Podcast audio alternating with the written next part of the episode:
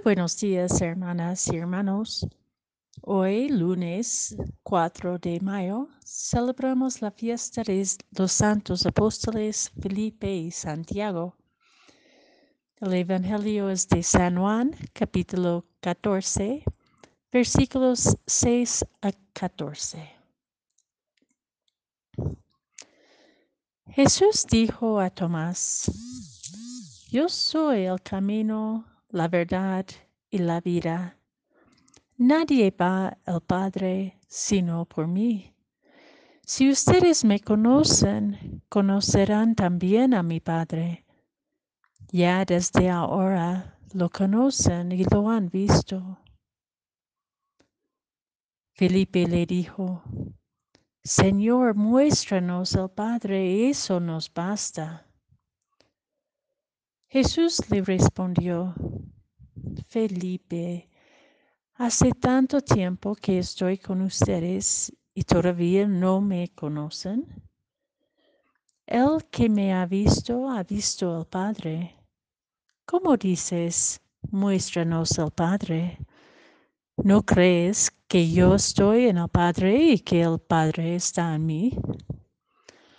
Las palabras que digo no son no son mías. El Padre que habita en mí es el que hace las obras.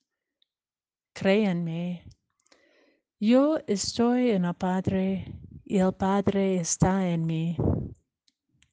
Créanlo al menos por las obras.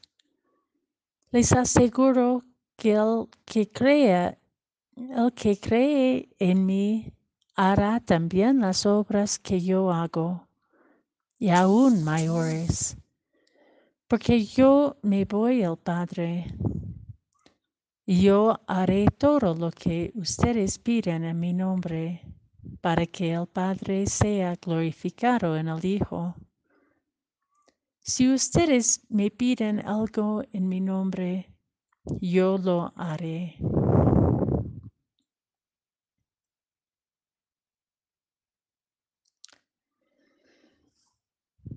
El Evangelio de San Juan es un bello camino teológico, un camino místico que desea mostrarnos la unidad de la fe en la palabra de Jesús, en la palabra divina encarnada en Jesús. En varias oportunidades hemos escuchado el eco de la voz de Dios que hablaba a Moisés en la zarza ardiente, yo soy. Jesús en varias ocasiones en el Evangelio de San Juan va revelando el misterio de Dios que habita en él, utilizando esta misma identidad divina, explicitándolo en diversas dimensiones relacionados, relacionadas a la vida cotidiana. Yo soy el pan de vida. Yo soy la luz del mundo. Yo soy la puerta de las ovejas. Yo soy el buen pastor. Yo soy la resurrección y la vida. Y hoy yo soy el camino, la verdad y la vida.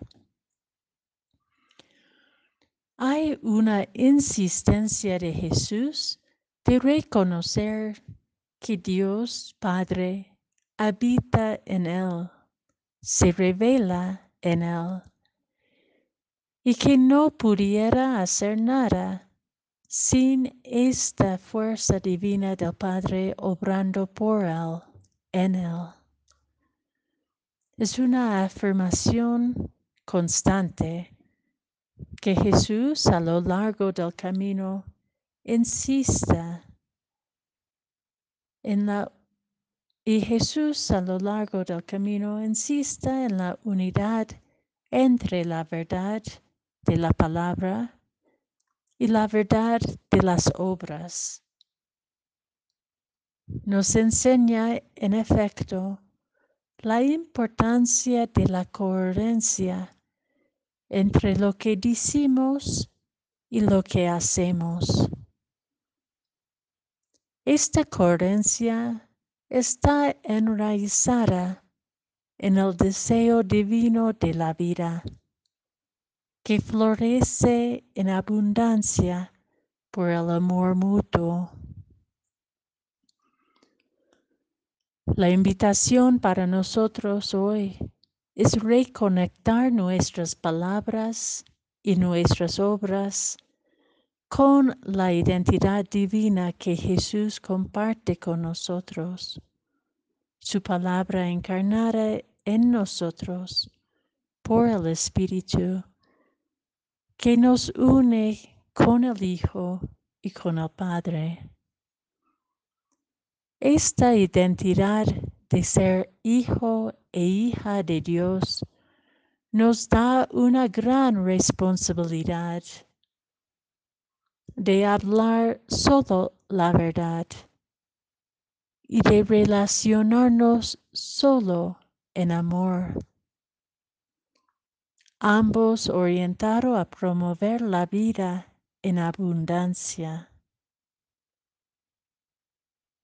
Viviendo así, los que nos conocen también conocerán a Jesús y conocerán a Dios en toda su plenitud.